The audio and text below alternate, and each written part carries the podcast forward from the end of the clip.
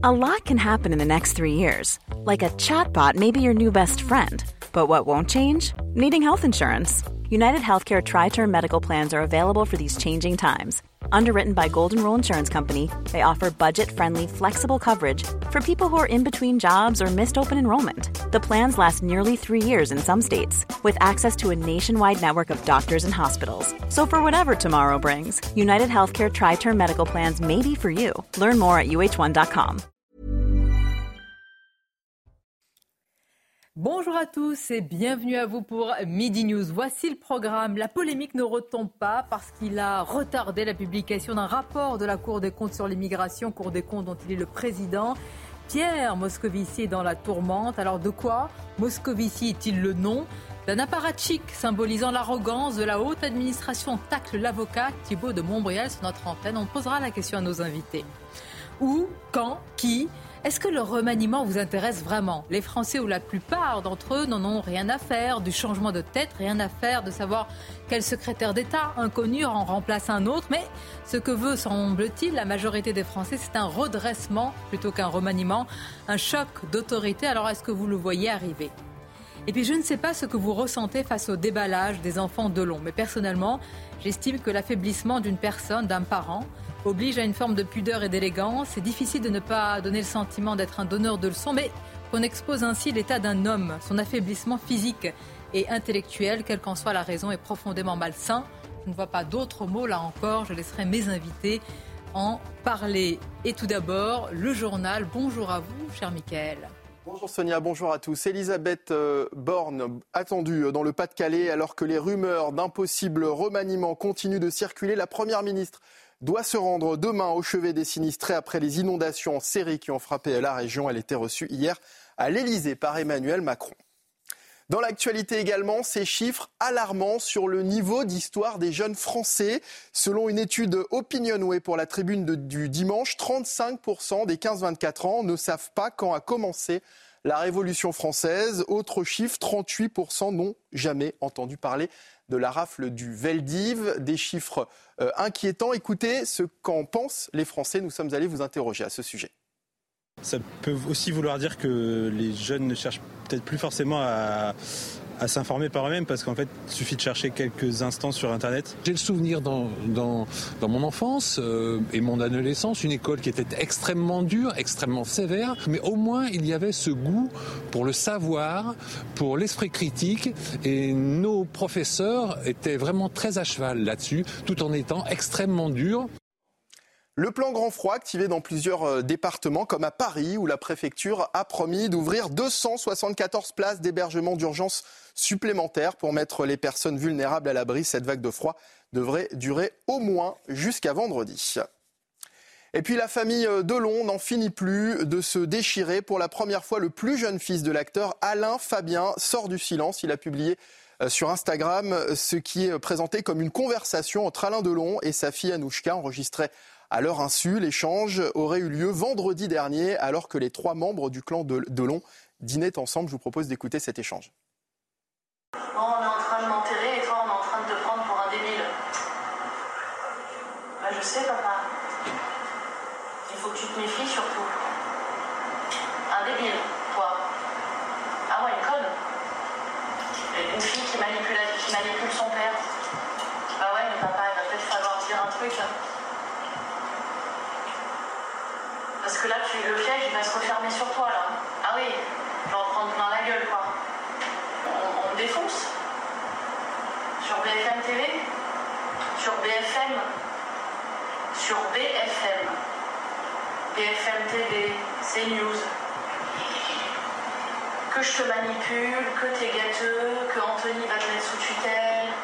Voilà pour cet échange entre Anouchka Delon et son père Alain Delon, échange enregistré donc à leur insu. Voilà Sonia ce qu'il fallait donc retenir de l'actualité à midi sur CNews. Je vous dis à tout à l'heure. À tout à l'heure. Et tout d'abord, on retrouve nos invités. Je les salue tous, évidemment. Eugénie Bastier, bonjour à vous. Bonjour. Arthur Vatrigan, merci d'être là. Bonjour, Gabriel Cluzel. Merci, merci. Ne n'insistez pas sur les nets, c'est difficile à un certain âge de se rappeler qu'on est obligé de les mettre. Euh, merci, Gabriel Cluzel, d'être là. Bonjour à vous. Abdoulaye Kanté, bonjour. Bonjour, Sonia, et bonne année et meilleurs vœux à tous et à tous. J'allais vous présenter comme étant euh, gardien de la paix. Ça me manque, moi, cette expression. On est passé de gardien de la paix à force de l'ordre. C'est vrai, il y a quelque temps, on disait euh, gardien de la paix. Gardien de votre père, on est là pour justement vous protéger. Eh ben, on il faut va le rappeler parler. encore systématiquement. Mais évidemment, et, il y a une grande demande de, protection et de sécurité et d'autorité. Chaque d'autorité, je vais vous présenter l'incorrect, puisque vous avez été gentil avec mes lunettes, Arthur de Vatrigan. Voici euh, les trois, bah, pas les mousquetaires, Jérôme Fourquet, Henri Guénaud et l'excellent aussi Pierre Vermeren. La France va-t-elle craquer? On va en parler justement. Est-ce qu'un simple remaniement suffirait justement à combler euh, ces, fractures? Est-ce que vous savez, je voudrais vous soumettre euh, une vidéo, mais tout d'abord, est-ce que vous savez euh, ce que disait Churchill quand on lui posait la question sur le secret de sa longévité? On lui disait, Monsieur Churchill, no sport. Ah, il y a eu une première partie. Ah, vous avez bien retenu, vous. Hein, C'était cigare, whisky et no sport. Donc... Emmanuel Macron, je ne sais pas pour la première partie, mais surtout Faites du sport. Moi, cette vidéo ce matin, alors, beaucoup de commentateurs y ont vu surtout un pied de nez par rapport au remaniement, alors que les rumeurs bruissent de ce changement. Mais ce que j'ai trouvé intéressant, c'est surtout la recommandation hygiéniste. L'État plus que nous, là, qui s'introduit partout, évidemment, jusqu'à nos chambres à coucher, nos salles de sport quand on en a ou quand on y va. Écoutez Emmanuel Macron à ce sujet. On est à J-200 des Jeux Olympiques et Paralympiques. Nous allons accueillir en France des Jeux olympiques et paralympiques les plus décarbonés de l'histoire, des Jeux verts qui respectent les accords de Paris. On va accueillir les Jeux paritaires avec autant de sportifs que de sportives. On aura des délégations de sportifs olympiques et paralympiques d'exception avec, je l'espère, beaucoup de médailles françaises. Et puis on accueillera des Jeux olympiques et paralympiques partout sur le territoire français, de Paris à Marseille en passant par Tahiti, et au total plus de 70 collectivités territoriales. C'est dans 200 jours, ça commence maintenant. Alors pour ça, on a une grande cause nationale cette année, c'est le sport. Le sport à l'école, vous savez qu'on a mis les 30 minutes de sport obligatoires pour tout le primaire, on a mis plus de sport au collège, et je vous invite euh, tous à faire 30 minutes chaque jour au moins de sport. J'espère plus si vous le pouvez, mais au moins 30 minutes par jour. Parce que c'est bon pour la santé, parce que c'est bon pour plein de choses. Et c'est une manière aussi d'avoir euh, des jeux qui resteront dans nos pratiques de chaque jour. Vive les Jeux olympiques et paralympiques et rendez-vous très vite. À bientôt. Vive le sport, bien sûr. vous avez bien noté, 30 minutes. Alors si vous le pouvez, évidemment, mais enfin 30 minutes. Vraiment, jusqu'où va aller Alors, c'est l'État hygiéniste, c'est euh, plus que ça. Comment vous qualifiez ce qu'on vient d'entendre, Gabriel Non, mais c'est euh, c'est assez euh, surprenant. C'est l'État, c'est pas Big Brother, mais c'est Big Mother. Et puis il rentre dans un dans un luxe de détails. Moi, je suis frappée par le déguisement aussi, parce que quand il va nous parler de, parce que ça va suivre, c'est normal, hein, prendre cinq fruits et légumes par jour. Bah, j'imagine qu'il aura un petit tablier de cuisinière, et puis nos 8 heures de sommeil, bah, il viendra en pyjama avec un bonnet de nuit. Vous voyez, c'est, c'est, euh, je, ne suis pas du tout sûre que ça euh, euh, redore le blason de la fonction présidentielle. Ce genre de, d'événements, de, de, petites vidéos qui est censé faire le buzz, et c'est réussi, hein, parce que tout le monde en parle ce matin. Donc le but est atteint. je ne crois pas que ce soit le, rôle d'un président de la République de faire ça. il faut le dire ah clairement. Trouvé. Big Mother, bravo hein, pour Big Brother. Mais jusqu'où, jusqu'où veut aller cet État qui vous veut du bien? Moi, je me fie toujours de quelqu'un qui vient me dire je te veux du bien. Oui, parce que ça cache quelque chose. Oui, parce que cette vidéo, euh, qui est effectivement assez, assez grotesque, aussi bien sur le fond que sur la forme, parce que cette manière de se filmer en selfie, euh, d'être déguisé. Mais en fait, euh, au-delà de ça, ça traduit plus, plus longuement, plus profondément l'entrisme de l'État dans les vies quotidiennes. C'est ça le vrai problème derrière. Je ne pensais pas seulement qu'Emmanuel Macron nous dise allez vous brosser les dents, faites du sport pendant une demi-heure par jour. C'est le fait même que l'État se sente obligé d'avoir un discours qui touche aux vies privées, aux vies intimes et qui va de plus en plus loin euh, dans, l'intimité, qui nous dit comment nous comporter euh, euh, à l'intérieur de nos foyers, le partage des tâches ménagères, comment éduquer nos enfants, comment effectivement faire du sport, être en bonne santé. Est-ce que c'est au rôle, est-ce que c'est à l'État? C'est une question vraiment importante et philosophique derrière. Est-ce que c'est à l'État de, de faire cela. Est-ce que ça masque selon vous? Est-ce que ça masque une impuissance dans d'autres domaines? Moi, je pense que ça masque une impuissance dans d'autres domaines. C'est-à-dire que moins l'État est à même d'assurer ses fonctions principales qui sont régaliennes, c'est-à-dire la sécurité, euh, et la défense des Français, plus il, est intrusif dans la vie quotidienne, dans la politique de l'intime. Et, euh, d'ailleurs, les Jeux Olympiques, en fait, euh, non, enfin, initialement, historiquement, c'est d'abord une réunion nationale ou de, fierté collective, et c'est pas justement quelque chose de privé, d'intime. Et alors, évidemment, là, à l'aune de 2023, ça devient aussi une manière de, intrusive pour l'État, pour la politique, de rentrer dans nos vies. Qu'est-ce que le policier, alors là, ou le citoyen, oui. quand, vous regardez cette euh, vidéo, alors ça tombe bien, vous êtes loin des rumeurs de remaniement, peut-être au ministère de l'Intérieur ça vous intéresse quand même, mais quand vous recevez cette euh, vidéo, vous la voyez avec ses recommandations. Alors je vais un peu à contre-courant aussi de, les inviter, parce qu'il faut savoir que ce sont des collègues aussi qui s'entraînent avec, euh, qui assurent la protection du président de la République, qui s'entraînent avec lui aussi. Donc c'est vrai que quotidiennement, c'est vrai qu'à côté de, de, son agenda qui est assez surchargé, c'est vrai que c'est un boxeur aussi. Mais au-delà de ça, je pense que, comme vous l'avez justement dit, Eugénie, c'est que ça montre aussi une incapacité à d'autres services de l'État, justement, notamment le ministère des Sports, qui doit inculquer cette culture du sport aussi dans, dans nos écoles. Quand on voit aussi qu'aujourd'hui, euh, euh, dans nos écoles, on a du mal à fidéliser des gamins, euh, justement, à la pratique du sport, et c'est ça qui est problématique. Et ça peut engendrer aussi, voilà, tout ce qui est problème de santé, donc obésité, etc. Mais aussi, il y a aussi la question de la performance, parce que c'est vrai que nous allons organiser les Jeux Olympiques en France, et que c'est vrai que nous attendons aussi qu'il y ait euh, des performances, donc euh, une espèce de fidélisation aussi pour euh, des, des licenciés, essayer de booster mmh. un petit peu, vous avez raison. de booster un petit peu ces, des sportifs. Mais après, bon, est-ce qu'on n'arrive pas trop tard? Parce que si vous voulez, les JO, c'est pas un an avant, c'est plusieurs. Il y a plein de questions. Hein. Est-ce qu'on n'arrive pas trop tard en termes de sécurité? On va en, parler. Parce que parler de la sécurité des JO, c'est bien, mais de la sécurité avant, pendant et après, je crois que ça intéresse beaucoup nos, un enjeu. les citoyens, évidemment, nos, nos téléspectateurs. Mais vraiment, moi, c'est une vraie, c'est une angoisse. Je pense que c'est une angoisse de voir une fièvre maternante comme ça monter chez le, président qui, veut, qui nous veut du bien. Il nous veut du bien, mais surtout, on voit que là, de, encore plus depuis la crise sanitaire, c'est la santé qui devient le centre de tout. Et euh, la santé, quand la santé est le centre de tout et organise nos vies, et qu'on est réduit à la vie nue, bah, les populations deviennent très dociles, très malléables. Parce qu'on n'a pas, en plus de, dans une société qui, a, qui cache la souffrance et la mort sous, sous le tapis ou enfermée dans un placard, euh, le problème, c'est qu'à partir du moment où c'est la crainte de tous et qu'on vous dit, moi je garantis votre santé, vous êtes prêt à tout. Et on connaît les désirs euh, de nos technocrates, Macron en tête, de vouloir tout contrôler et de vouloir absolument diriger nos vies. Et la santé est le, moyen idéal pour pouvoir le faire. C'est surtout quelque chose. On a pu nous enfermer tellement facilement. Donc oui, mais c'est pas nouveau dans le sens où Chirac, euh, dans son deuxième quinquennat, avait aussi mis l'accent beaucoup sur la santé, justement dans une dans une dans une optique ça restait assez festif. Enfin non, enfin festif. non, c'était cancer.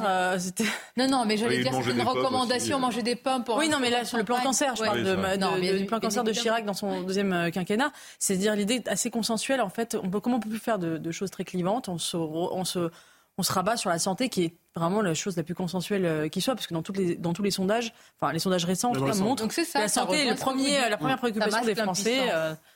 il y a quand même un certain paradoxe, parce que euh, le, moyen de garder sa santé morale et physique, c'est le premier moyen et la meilleure aide que peut apporter le président de la République, c'est de maintenir la sécurité dans le pays.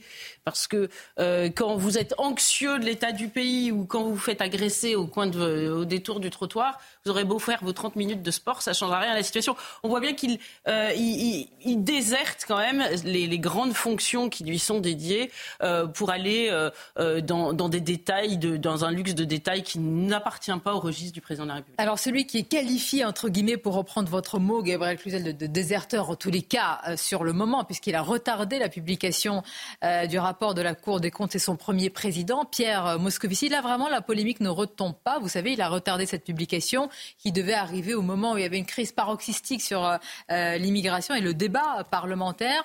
Alors de quoi Moscovici est-il le nom? Je vais vous poser la question. Je l'ai posé également ce matin lors de la grande interview sur CNews Europe 1 à l'avocat Thibault de Montbrial. Voici sa réponse. Pierre Moscovici, c'est un peu l'incarnation de tout ce qui a fait l'échec français depuis 40 ans. Euh, c'est un apparatchik, il faut jamais oublier que c'est un apparatchik socialiste Euh, c'est quelqu'un qui a milité dans les rangs du Parti socialiste, qui en a gravi les échelons, qui a ensuite eu la carrière euh, de tous les politiciens professionnels de gauche qui ont largement contribué à amener la France là où elle en est aujourd'hui. Euh, et c'est pas un compliment dans ma bouche. Euh, et qui aujourd'hui, par le jeu des, des, des, des, honneurs inéluctables en fin de carrière, quand on a eu une, une, telle vie professionnelle, c'est professionnel en tout cas politique, eh bien se retrouve à un poste où euh, avec euh, une espèce de, morgue et de dédain, parce que moi ce qui m'a frappé, oh. c'est pas tellement ce qu'il a dit, c'est la façon dont il l'a dit. Et quand Pierre Moscovici, en s'asseyant allègrement euh, sur la Constitution, dit cette phrase extraordinaire, il le dit, j'aurais même pu ne pas le sortir, mais, mais c'est faux, c'est juridiquement faux. Simplement, il est là et, on a l'impression que, que, le roi Moscovici règne, alors que la Cour des comptes fonctionne dans un cadre juridique extrêmement clair et qu'elle a pour vocation d'éclairer les politiques publiques. Est-ce que vous dites aussi que c'est l'arrogance de la grande partie de la haute administration française, Gabriel Cluzel? Non, mais il est évident que c'est surtout l'arrogance du vieux monde, je trouve. Pierre Moscovici fait partie d'une classe politique et de, euh, de technocrates qui se croyaient au-dessus de tout, parce que là, il nous a fait la démonstration pour lui que la Cour des comptes était sa chose. Il a dit, je vous l'ai dit, j'ai décidé de mon propre chef de donner ce rapport avec retard, mais j'aurais pu aussi bien ne pas vous le donner. Déjà, c'est C'est-à-dire qu'il n'est pas au service de la France, mais à son service. Bah, de, de, fait, c'est ainsi euh, qu'il présente les choses. Mais imaginez un instant, n'importe quelle entreprise, des dirigeants qui se rassemblent pour statuer sur un sujet qui euh, les anime depuis des mois. Et on apprend qu'un cabinet d'audit qui a été mandaté, parce que c'est un peu ça la Cour des comptes, hein, euh, qui a été mandaté pour faire une étude, décide de cacher un rapport. Il dit plusieurs jours après, une fois que la décision a été prise, bah oui, j'ai fait exprès de, de casser le rapport avec, avec, des éléments qui auraient pu influer sur la décision. Mais évidemment, ce cabinet d'audit et le chef de ce cabinet d'audit, a fortiori, si on avait appris qu'il était responsable, eh bien, aurait été euh, euh, débarqué euh, immédiatement. Eh bien, là, c'est exactement ce qui s'est passé. C'est l'entreprise France et avec l'argent des Français, rappelons-le. on va écouter dans quelques instants vraiment Pierre Moscovici et je voudrais qu'on pèse et qu'on sous-pèse chaque mot qu'il a utilisé chez nos confrères de LCI parce que ce n'est même pas le fait qu'il est, il est retardé. D'abord, il justifie, il, a même dit à la fin mais j'aurais pu ne pas le publier. Mm. Alors là, les bras nous en tombent, on va en parler, mais tout d'abord le rappel des titres avec vous, Mickaël. Elisabeth Borne attendue dans le Pas-de-Calais alors que les rumeurs d'un possible remaniement continuent de circuler. La Première ministre doit se rendre demain au chevet des sinistrés après les inondations en série qui ont frappé la région. Au moins trois personnes tuées et 32 blessées dans de nouvelles frappes russes en Ukraine. Des dizaines de missiles ont été tirés sur des villes et des villages ukrainiens. Certains habitants ont été contraints de se réfugier dans le métro. Et puis la France à l'honneur aux Golden Globes. Le film Anatomie d'une chute de Justine Trier a été sacré deux fois hier soir. La Palme d'Or du dernier festival de Cannes a reçu le Golden Globe du meilleur scénario et celui du meilleur film en langue étrangère. Je vous rappelle la mission, l'une des missions de la Cour des comptes. La Cour des comptes assiste le Parlement dans le contrôle du gouvernement. La Cour des comptes a mission d'éclairer le Parlement, euh, évidemment. Euh, qui plus est, je dirais encore plus dans certains domaines comme celui de, l'immigration important dans notre pays. Et écoutez maintenant Pierre Moscovici, vous allez tous réagir. Est-ce qu'il est vrai que vous avez retardé la publication du rapport pour ne pas entrer en collision avec la discussion sur la loi immigration? Oui, j'ai vu des, euh, quelques tweets euh, un peu excités euh, de personnes que je respecte, mais qui, je pense, se sont fourvoyées en me critiquant. c'est une décision que j'ai prise personnellement, et je l'assume totalement. Ce rapport, d'abord, la Cour publie ses rapports, elle le publie quand elle le veut. J'avais programmé, nous avions programmé de le faire le 13 décembre. Il se trouve que le 13 décembre, c'était le surlendemain du vote de la motion de rejet de la loi sur l'immigration. Je ne sais pas si vous imaginez un tel rapport qui sort à ce moment-là et trois jours avant la commission mixte paritaire, qu'est-ce qu'on aurait dit? Certains, je ne vais pas les caractériser, plus à droite ou l'extrême droite, on dit ah là là, quel scandale, euh, rien ne marche, il faut être beaucoup plus dur, pourquoi pas une réforme Bon, très bien. On, vous répondra, pardon, que le peuple français est adulte et que les parlementaires sont adultes, ils peuvent juger tout, tout aussi bien que vous et moi le contenu d'un rapport. Et les autres, les autres auraient dit, mais voilà, déjà ça marche pas, donc on n'a pas besoin d'une loi. Peut-être les uns et les autres auraient-ils eu raison d'une certaine façon. C'est un débat démocratique, ça. Oui, mais si vous voulez, comme nous étions dans une crise politique, ça a été une crise politique, dans un moment où les arguments rationnels se faisaient peu entendre. Peu entendre. Je n'ai pas voulu, d'une part, que ce rapport soit déformé, utilisé, et je n'ai pas voulu non plus interférer avec un vote sous pression du Parlement. Est-ce que vous comprenez, pardon, que ça aggrave la méfiance d'un certain nombre de gens qui se disent, voilà, ça c'est la République des notables, ils se disent, oulala, là là, on va attendre d'abord, laissons passer le, feu, et puis après on publiera le rapport. Non, s'il y avait eu une République des notables, j'aurais pu tout simplement décider que ce rapport ne serait pas publié. Hmm. J'ai simplement décidé de le retarder en vérité de huit jours ouvrables. Parce que c'était le 13 décembre, le 22 c'était le 13 des confiseurs, et le premier jour, le 4 janvier, je l'ai sorti. Encore une fois, la Cour des comptes, elle est là pour éclairer le débat public. Elle a fait ce rapport, nous l'avions décidé avant, et nous le sortons. Et nous le sortons très vite. Nous le sortons au plus vite. Mais euh, le jeter dans le brasier d'un débat on a quand même sorti une très grande tension. Hmm. Qu'est-ce que ça aurait fait? Ça aurait fait qu'on aurait tout caricaturé du rapport et que le rapport lui-même aurait été utilisé dans le débat à mauvais escient. En tout cas, j'assume totalement. Il est sorti. Je suis persuadé d'avoir eu raison. Non, c'est. Il aurait pu ne pas le publier. Donc merci, Monsieur Moscovici. Non, mais. Moi, je pense que si euh, Pierre Moscovici avait été un véritable homme d'État, il n'aurait pas retardé la publication du rapport, mais il l'aurait avancé. C'est-à-dire qu'il aurait dû le publier en novembre, c'est en plein débat à l'Assemblée, et ce rapport a eu pleinement son utilité. Parce que à quoi ça sert de faire un rapport sur l'immigration qui est exactement pile dans l'objet de la loi et qui donne des informations essentielles, notamment sur euh, les procédures d'éloignement, leurs difficultés d'application, et qui aurait pu trouver des réponses d'ailleurs dans la loi. À quoi ça sert de publier après la loi? C'est absolument aberrant. Et la, réponse de Pierre Moscovici est injustifiable. Et, euh, d'ailleurs, euh, on voit bien, je dirais plus que la morgue du haut fonctionnaire, c'est la morgue du cercle de la raison. C'est-à-dire l'idée que finalement, nous sommes dans la raison. Et il dit d'ailleurs, les, débats, l'argumentation n'était pas rationnelle. Mais qui est-il pour dire que ce n'était pas rationnel? C'est un débat politique à l'Assemblée. C'est un débat politique à l'Assemblée, certes virulent, où il y avait effectivement des oppositions très fortes, mais c'était un débat. À l'Assemblée, on, échange effectivement des positions. Pourquoi il dit que ce n'était pas rationnel? C'était totalement rationnel. Et donc, euh, cette espèce de méfiance euh, de, en fait, anti-parlementaire en réalité derrière. C'est-à-dire, c'est la technocratie contre le parlementarisme. Contre la démocratie. Et, euh, et, et ces gens-là qui ont peur des populistes, euh, parce qu'ils disent que les populistes menacent la démocratie. En, réalité, ce sont ces gens-là qui sont contre la démocratie, puisqu'ils sont anti-parlementaires. Ils, nient le rôle du Parlement. Une question. Si, euh, alors c'est vraiment de la politique euh, fiction, mais si le rapport avait des conclusions tout autres, presque l'inverse, si ce rapport montrait que ça allait bien, vous pensez qu'il aurait eu les mêmes pudeurs de gazelle Il aurait sorti, évidemment. Là, la Cour des comptes, c'est un organe administratif. C'est purement un organe administratif au service des Français, de l'État. Là, il, le transforme en organe politique, il le dit lui-même. Euh, et ça pose justement le problème de tous ces anciens politiques qui sont parachutés après une carrière politique dans la Cour des comptes, dans le Conseil constitue. On peut parler de Laurent Fabius, par exemple. Et donc qui alimente encore plus la remise en cause euh, des élites et cette sécession de plus en plus importante entre les élites et le peuple et les représentants du peuple. Alors là, où, à sa décharge, Pierre Moscovici... Il nourrit le mal qu'il dénonce. Ah bah, évidemment. Et à, sa décharge, il a été euh, ancien socialiste et commissaire au compte européen, et commissaire européen. Donc forcément, le bien commun, c'est un truc qu'il connaît pas. Oh. On est plus dans l'espèce de petit marquis narcissique qui sont au-dessus de tout et qui allie la, la, la, qu'il est persuadé d'être dans le camp du bien et en même temps dans le camp des sachants c'est la technocratie qui vient se mêler à la démocratie. Alors ça, c'est pas nouveau. Et Emmanuel Macron, depuis deux mandats, ne cesse euh, de, de l'accroître. Et donc, c'est-à-dire, en fait, on refuse le débat, on refuse la prudence aristotélicienne, on refuse, on refuse le bon sens des gens, mais le bon sens du peuple, mais aussi des représentants. Parce que là, il le dit lui-même, c'est deux jours ou trois jours avant. Alors, euh, je sais plus dans ses calculs, je sais pas s'il compte les samedis et les dimanches. A priori, non, parce qu'il dit que c'est ouvrable. Non, parce qu'il parle en jour ouvrable. Exactement. C'est vraiment le petit fonctionnaire, mais deux jours avant la commission mixte paritaire, c'est-à-dire les deux chambres, le Sénat et l'Assemblée nationale. Et donc ces gens-là, à, ses yeux, sont euh, trop... Euh, euh, sont, trop bêtes et sont ont trop d'idéologie pour pouvoir euh, se saisir d'un rapport purement factuel euh, que personne ne dire les conclusions, tout le monde les découvre parce que tout le monde, personne ne les découvre parce que tout le monde les vit. Donc de toute façon, euh, ça juste, ça appuie avec des arguments factuels qui, qui auraient pu saisir des députés. Donc non seulement ils méprisent les gens, mais en plus ils méprisent les représentants du peuple. Ça me rappelle le débat après Maastricht et les traités, c'était exactement la même chose. Et vous n'avez pas bien compris, le débat était trop intelligent pour vous, vous avez mal voté et là vous avez mal compris, on ne pouvait pas vous le soumettre. Bah, rappelez-vous Gilles Legendre qui était à l'époque président, ah. Euh, du groupe euh, de la majorité, il a dit on était trop subtil, trop intelligent, les gens n'ont pas compris. On est toujours dans cette logique-là. Mais là, vous alliez la technocratie bruxelloise avec le Parti socialiste à l'ancienne. Donc, je veux dire, c'est un combo affreux pour faire de la politique. Une courte pause. On, évoquera aussi ce qu'a dit Laurent Wauquiez. Faut-il aller, enfin, aller, il demande la démission de Pierre euh, Moscovici.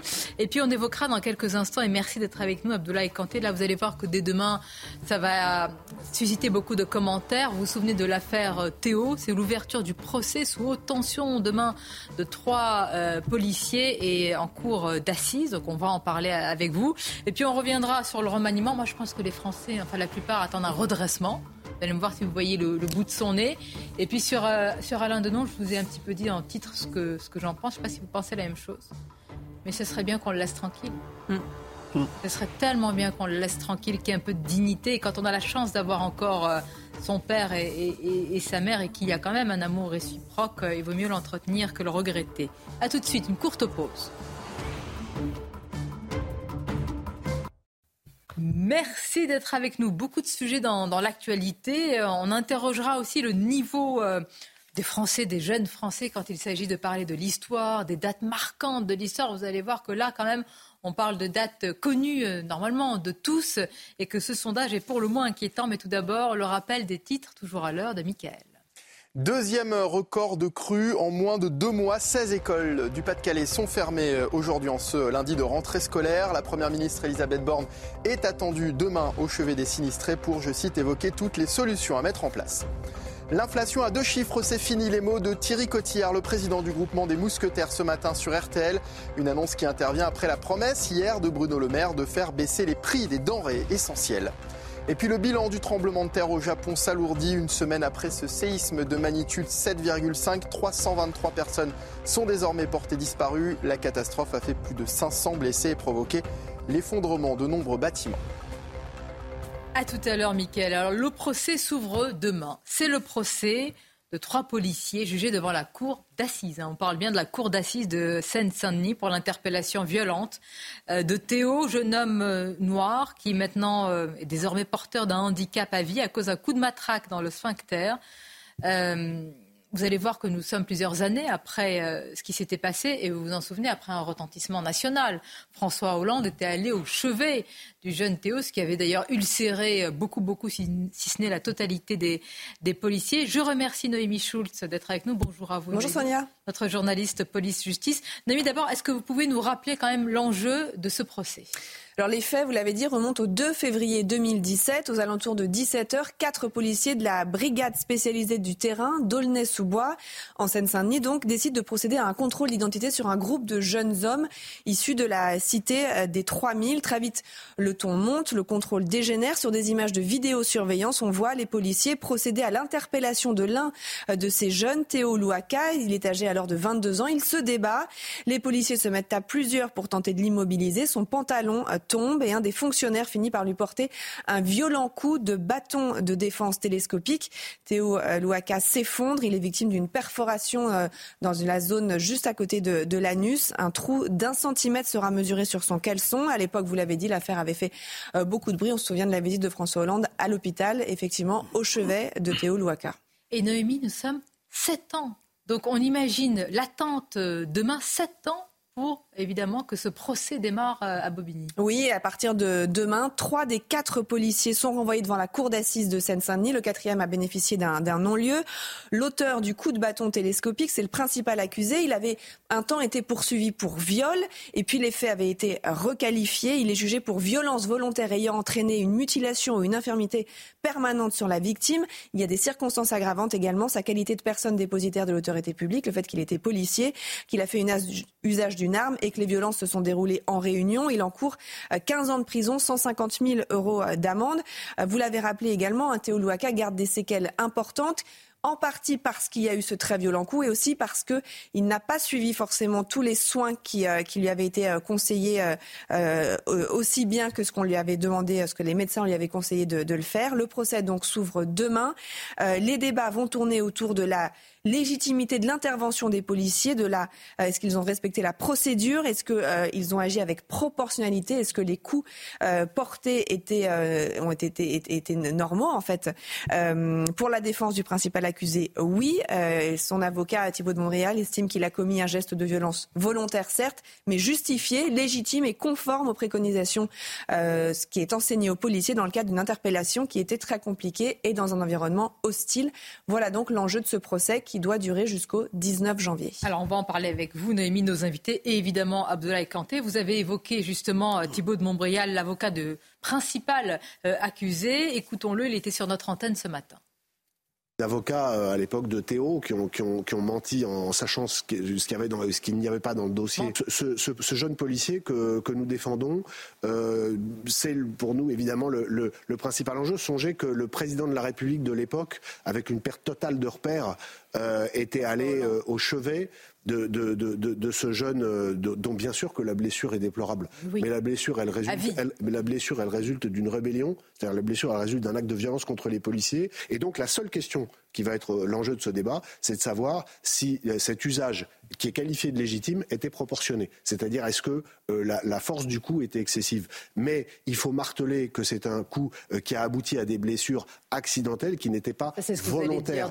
La légitimité, elle est établie par plusieurs rapports. La proportionnalité, c'est la cour d'assises qui, qui, qui, en décidera. Mais en tout cas, on est descendu de bien des étages par rapport à l'hystérie du début de, de, de, de l'enquête, euh, où ce policier a été présenté comme un violeur, ce qui n'a jamais été le cas. Songez que le parquet n'a jamais voulu poursuivre pour viol. C'est le juge qui, pour des raisons qui lui appartiennent, euh, a décidé ce qualificatif qui a été euh, amplifié alors, hystérie, dit euh, Thibault Montréal, c'était l'hystérie aussi politique. Hein, ce débat avait généré euh, beaucoup, beaucoup de réactions sur l'usage hein, de la force par euh, la police. Est-ce que vous craignez, Abdoulaye Kanté, que ce soit aussi le, le, procès bah, de la police en général? Ce sont trois policiers demain devant une cour d'assises. Mais est-ce que ça peut être le procès de la police? Alors, je reviens justement sur la victime, donc Théo, qui expliquait sur une interview du Parisien, je pense qu'il va apparaître aujourd'hui, mm. disait qu'il ne fait pas le procès de la police.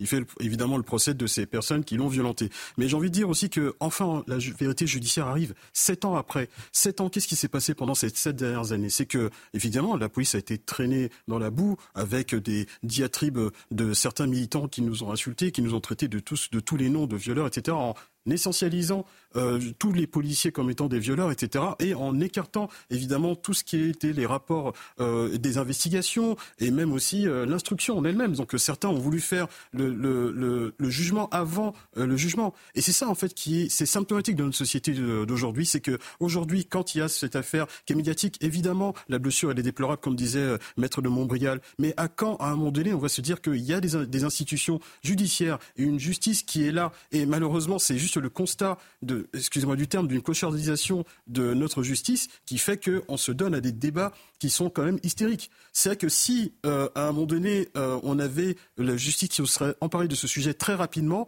je pense que euh, pendant ce temps-là, euh, on ne on serait pas à, à, ces débats qui sont lieux. Alors moi, je, encore une fois, je fais confiance, je veux faire confiance à la justice qui, elle, établira évidemment la proportionnalité de, de cet acte. Si évidemment la responsabilité de mes collègues est établie, bien entendu, ils en tireront les conséquences. Mais pour autant, je laisse la justice faire son travail et il faut le faire. Donc si les délais euh, auraient été plus courts, pour vous, il n'y aurait pas eu tous ces... Enfin, vous n'auriez pas, comme vous dites, il y a eu une essentialisation.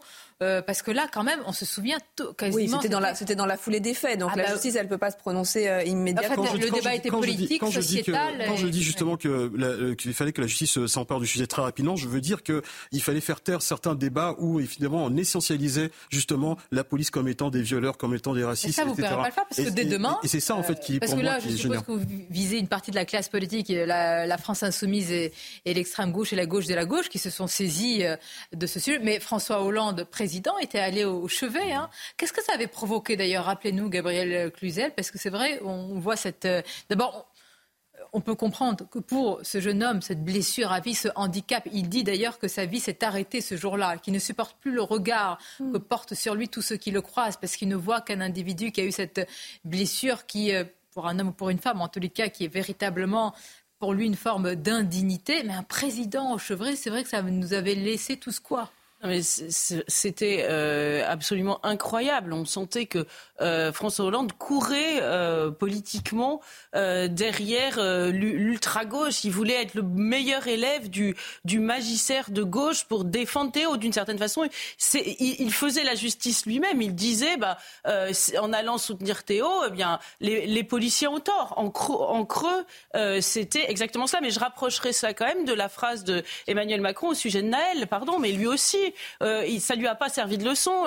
François Hollande au, chevet de Théo, il a dit immédiatement c'est inexplicable et inexcusable. Mais euh, on, parle de, euh, de mélange des genres et d'indépendance de, la justice qui n'est pas respectée dans tout un tas de domaines. Mais là, c'est euh, et de la présomption d'innocence, exactement. Ça vous avez raison. Mais là, en l'occurrence, c'est évidemment frappant. Alors, je rappelle quand même, c'est vrai qu'on peut avoir confiance dans la justice de notre pays, mais il y avait quand même le syndicat de la magistrature qui avait défilé pour soutenir Théo. Donc, on peut souhaiter aux policiers qu'ils ne tombent pas sur un juge. Bah, c'est une cour d'assises, donc déjà c'est pas un juge. Oui, c'est vrai.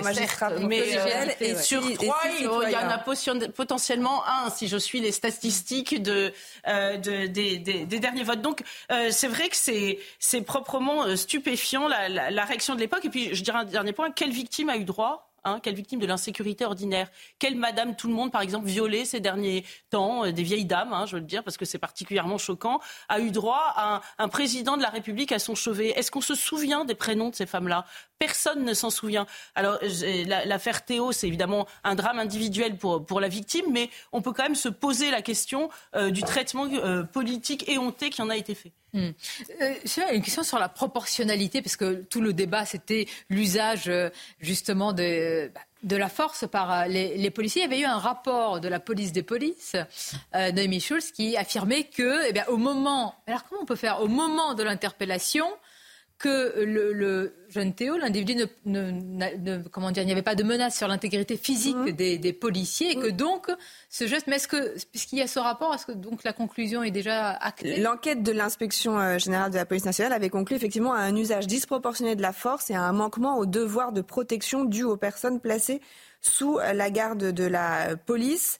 Euh, là encore, la police des polices disait que les deux coups de, bâton de défense euh, avaient été portés à un moment où Théo Louaka ne commettait pas d'atteinte envers l'intégrité physique des policiers interpellateurs. Je pense que c'est tout cela qui va être euh, hmm. débattu lors du procès, puisque l'IGPN, c'est pour des sanctions administratives, mais là, c'est la justice qui se saisit des faits. Hein. Alors cour d'assises, pourquoi Parce que il y a une des, conséquences à vie pour euh, Théo Louaka. C'est le fait qu'il y ait une infirmité permanente, qui ait des conséquences, que toute sa vie, il, aura des conséquences de, cette, euh, de, ces violences, qui fait que c'est devant une cour d'assises. Sinon, effectivement, les violences volontaires, et notamment les deux autres policiers qui sont renvoyés, euh, il y a le principal accusé et deux autres policiers, eux, ce sont des faits, euh, les faits sont, la peine encourue est moins importante et ça aurait pu être correctionnalisé, ça aurait pu être jugé devant un, tribunal correctionnel, mais en fait, on a gardé, on a, on a essayé de, de, ne pas disjoindre les affaires et ils sont tous renvoyés devant la cour d'assises. Mais pour deux d'entre eux, la peine encourue est moins, est moins importante. Vous allez voir que demain, en fonction de tout ce qui ça va prendre une proportion tout aussi, euh, j'allais dire, importante qu'il y a quelques années. L'affaire Théo a été véritablement, il y a eu un avant et un débat après. Sur, sur les ah bah violences, sur les violences policières. juste, pardon, c'est juste de dire que le moment de la justice, c'est justement le, le, moment où on est moins dans le commentaire et où on est, on va, lors de ce procès qui va durer quand même dix jours, aborder euh, tous ces points et, essayer d'y voir plus clair sur ce qui s'est passé ce jour-là.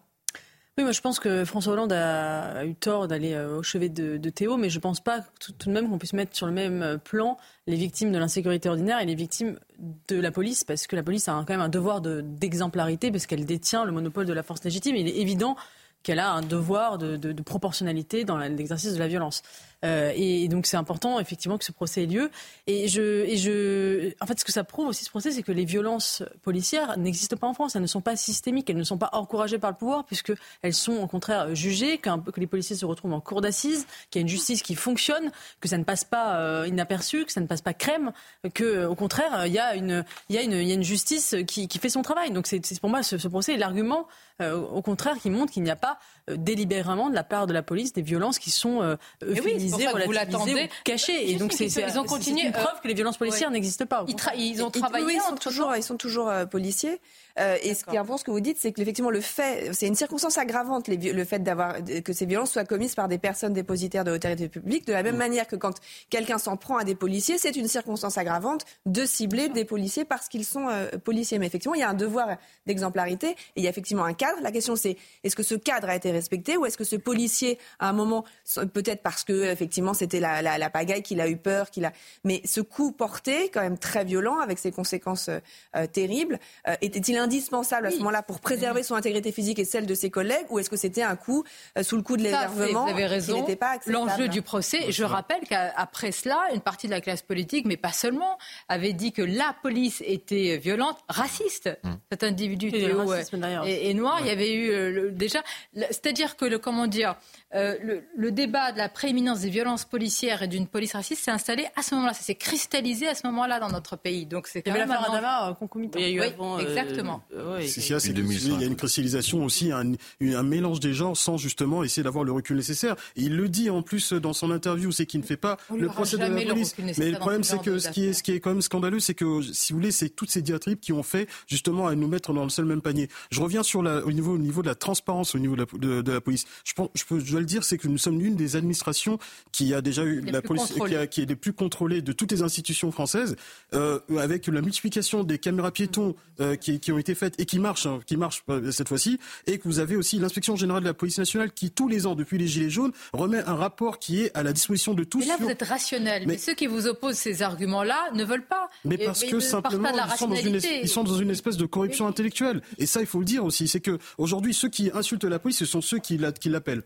Voilà la réalité. Donc euh, ceux qui nous insultent au quotidien, ben, on sait très bien qu'on sera toujours là pour eux. Et c'est vrai que quand vous avez des rapports factuels qui sont là et qui montrent aussi que, ben, écoutez, vous vous plaignez d'un service public et ils ont le droit parce que nous sommes en démocratie, mais laissez-nous aussi vous expliquer ce que l'on fait et on vous monte aux actions. Si vous voulez pas comprendre, c'est que vous voulez pas comprendre et juste par, par militantisme, etc., vous voulez nous insulter, mais vous nous appellerez. Bien. On va parler évidemment avec vous, Noémie Schultz, de ce procès. Euh, c'est combien de jours? C'est jusqu'à vendredi de la semaine prochaine, donc euh, en neuf journées d'audience. Eh bien, on va le décliner évidemment sur, euh, sur les différents jours qui arrivent. Restez avec nous. On va parler. Alors, pour, parler du remaniement, vous nous direz quel ministre de l'Intérieur vous souhaitez, si c'est le même, hein ou peut-être un autre. Mais je vous, ai, je vous ai sélectionné une séquence et je trouve qu'elle est tellement parlante et édifiante sur le remaniement, véritablement. Vous allez voir ce que c'est. C'est sélectionné aux petits oignons pour vous. Mais tout d'abord, les titres avec vous, Mickaël. La famille Delon n'en finit plus de se déchirer pour la première fois. Le plus jeune fils de l'acteur Alain Fabien sort du silence. Il a publié sur Instagram ce qui est présenté comme une conversation entre Alain Delon et sa fille Anouchka enregistrée à leur insu lors d'un dîner. Des familles d'otages détenus par le Hamas se sont rendues au Qatar pour tenter de relancer les négociations sur leur libération, une première depuis les massacres du 7 octobre. Au total, près de 130 Israéliens seraient encore otages dans la bande de Gaza. Et puis décollage réussi cette nuit pour la nouvelle fusée Vulcan Centaur du groupe ULA depuis la base de lancement de Cap Canaveral en Floride. L'alunisseur qui est à bord devrait tenter de se poser sur la Lune le 23 février prochain. Ce n'est plus arrivé depuis plus de 50 ans. Alors, est-ce que, est que tout le mois de, janvier, on peut encore souhaiter les vœux? Oui, oui, on peut. On a le droit jusqu'à fin janvier. 31. Alors moi, j'ai un vœu, c'est pas compliqué, pour, pour le remaniement. C'est au-delà du changement des têtes, c'est les mots.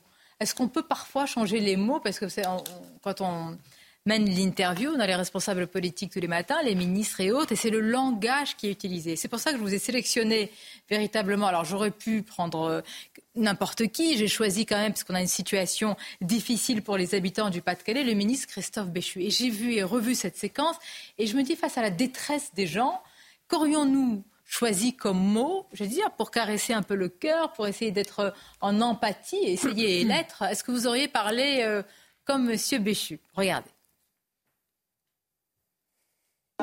Je vais vous dire ce que je pense carrément. Parce qu'ils sont bien gentils, toutes les communes environnantes, mais on n'en a rien à branler, c'est nous qui en a la merde. Vous avez mis les bottes aujourd'hui, mais nous, ça fait deux mois qu'on est avec les bottes.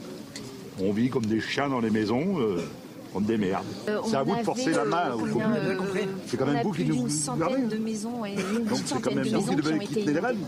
Parce que pour envoyer de l'argent en Ukraine, et vous savez le faire. On a évacué. Donc je pense que l'argent vient là, monsieur. On est capable d'aller sur la Lune, monsieur. On est capable quand même aujourd'hui d'aller sur la Lune. Mais on n'est pas capable de faire quelque chose sur Terre. Vous savez, monsieur, je, n'arriverai pas à faire semblant d'être en désaccord avec vous. Qu'est-ce qui, on peut, on peut remettre. Euh, qu'est-ce qu'il a dit? Je n'arriverai pas à faire semblant d'être en désaccord avec vous. Voilà.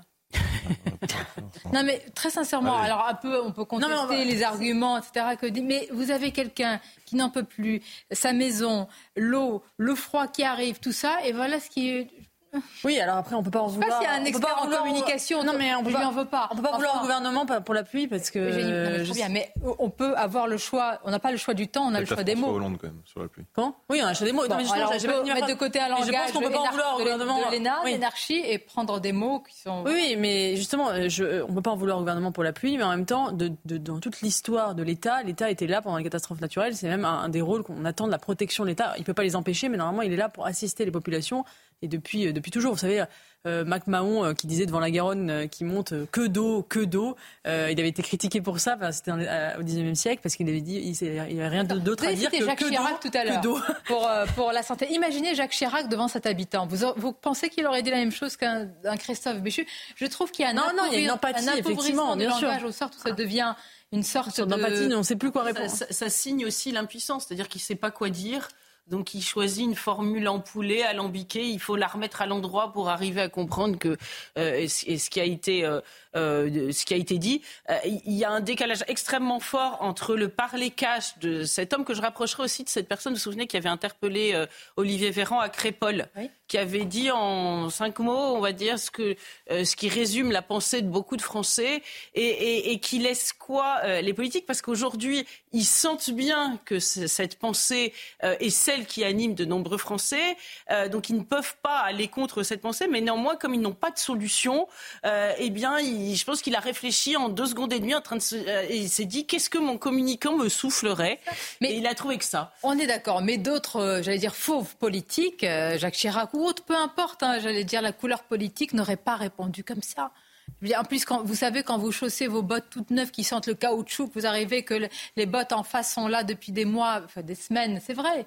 Avec l'eau qui monte, vous pouvez préparer deux, trois phrases. Je ne sais pas, non, ça vous paraît pas humain, tout simplement. Le problème, c'est qu'il y, a, a eu quelques, il y a quelques temps le président Macron qui avait dit quelque chose d'humain. Je ne sais plus quelle expression il avait sorti. On lui avait reproché. Euh, donc après, c'est vrai que on l'a soutenu. Donc euh, donc après, c'est vrai qu'aujourd'hui, c'est, c'est que c'est vrai qu'on est face à des personnes qui sont euh, dans la difficulté, euh, dans la détresse, et c'est sûr que voilà, comme l'a dit Jenny Bastier, je pense que c'est le devoir de, de l'État de pouvoir les assister, et même ce serait même choquant de pas avoir de, des mots pour pouvoir les assister. Donc devoir justement d'assistance, on le Une doit chose, aussi, hein. je le pense, à ses parents quand on est enfant. Oui. Les parents nous le doivent quand on est enfant. Quand on grandit, eh bien, les choses s'inversent. C'est ainsi euh, eh bien, que, que, vont les choses. Je ne vais pas vous faire parler du feuilleton Alain Delon.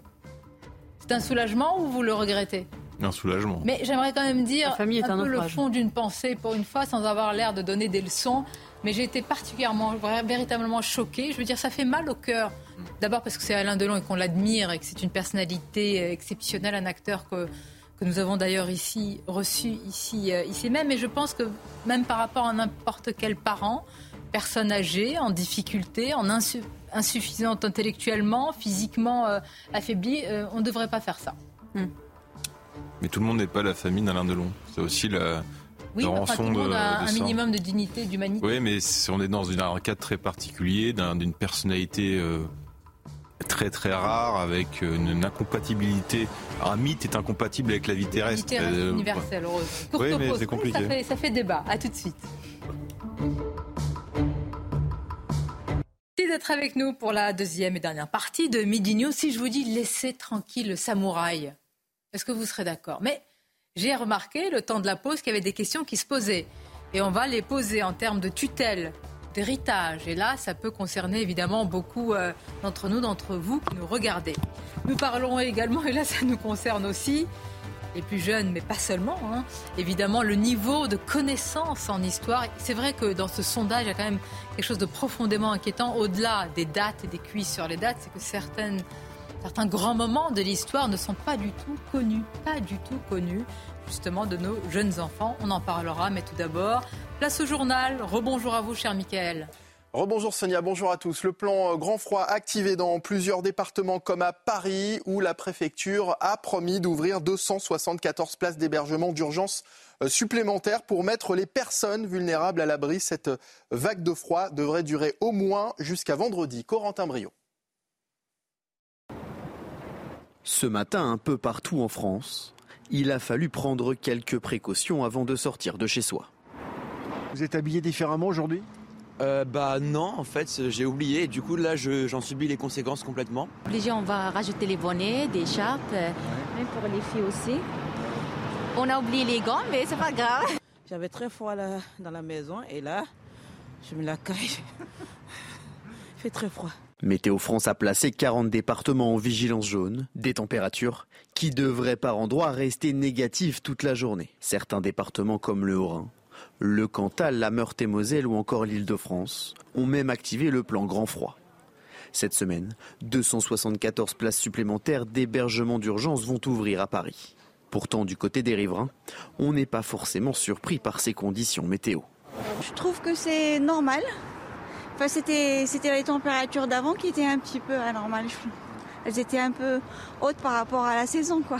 Bah, c'est mieux, oui, que la pluie. Là, on s'habille, on peut marcher dehors. C'est un froid pas polaire peut-être, mais bon, on est bien, on peut marcher. Oui, bah écoutez, c'est l'hiver en même temps. Hein. Il faut s'y faire. La journée la plus froide est prévue pour demain, où la moyenne des mesures quotidiennes de température de l'air pourrait même ne pas dépasser 0 degré, un fait qui ne s'est plus produit depuis février 2018. Et demain, Elisabeth Borne se rendra dans le Pas-de-Calais alors que les rumeurs d'un possible remaniement continuent de circuler. La Première ministre est attendue auprès des sinistrés après les inondations en série qui ont frappé la région. Elle était reçue hier à l'Elysée par Emmanuel Macron. Et puis des familles d'otages détenus par le Hamas se sont rendues au, Qatar pour tenter de relancer les négociations sur leur libération, une première depuis les massacres du 7 octobre. Ils réclament un nouveau cessez-le-feu, comme l'a expliqué en conférence de presse Daniel Lifshitz. Son grand-père est toujours détenu dans la bande de Gaza. Écoutez. Nous avons fait passer un message central lors des réunions que nous avons tenues. Un cessez-le-feu accélérera les progrès des négociations en vue de la libération de tous les captifs. Et voilà, Sonia, ce qu'il fallait retenir de l'actualité à 13h sur CNews. À tout à l'heure. Merci à vous, Mickaël. À tout à l'heure. Nos invités sont restés avec nous. Euh, évidemment, Gabriel Cluzel, Eugénie Bastier. Nous sommes également avec Arthur de Vatrigan. Et Sophie Audugé nous a rejoint. Bonjour à vous. Merci d'être là. Chère Sophie, déléguée générale SOS Éducation, beaucoup de choses à dire sur ce sondage révélateur de graves lacunes sur nos connaissances et les connaissances des plus jeunes en histoire. Et nous sommes ravis d'accueillir également Maître Sarah Saldman. Bonjour. Bonjour, merci. Merci d'être avec nous, Sarah Saldman, que le Parisien présente comme une médiatique avocate qui multiplie les coups de gueule et les coups d'éclat. Ça vous va comme présentation? Ça me va comme présentation. Quand c'est pas Marianne qui fait un portrait à charge, je suis ravie de ce portrait. Très bien. Voilà, ça c'est un coup de griffe. Déjà, il y a les coups de gueule, les coups d'éclat et les coups de griffe avec vous. Merci d'être avec nous, Sarah Salman, parce que je voulais qu'on parle euh, de ce feuilleton euh, de long d'une autre manière, parce que je pense mhm. que quand même il révèle, ou il met le doigt sur certains points qui nous intéressent tous, personnellement, certains dans nos familles, la tutelle, que t l'héritage, etc. Donc on va en parler, mais tout d'abord, puisque c'est un feuilleton dont j'ai dit, il est vrai que ben, je, pense que quand on est, euh, quand on a la chance d'avoir ses parents, là, en l'occurrence, vieillissant, c'est un devoir de s'en occuper. Euh, c'est vrai que j'ai écouté Pascal Pro dire ce matin, à raison, peut-être que Anthony Delon n'a pas le choix et qu'il médiatise tout ça parce qu'il s'inquiète à raison pour son père. Moi, je n'arrive pas personnellement à faire de distinction et à comprendre ce qu'il en est, donc je vous propose de regarder le sujet de Maxime Leguet. Le clan Delon n'en finit plus de se déchirer. Jusqu'ici silencieux, Alain Fabien a décidé de prendre la parole sur Instagram il publie un enregistrement audio capturé à l'insu de sa sœur et dans lequel on entend Anouchka s'adresser à Alain Delon, pensant être seul avec son père. on est en train de m'enterrer et toi on est en train de te prendre pour un débile. Bah, je sais papa. Il faut que tu te méfies surtout. Un débile, toi. Ah ouais, une conne. Une fille qui manipule, son père. Bah ouais, mais papa, il va peut-être falloir dire un truc.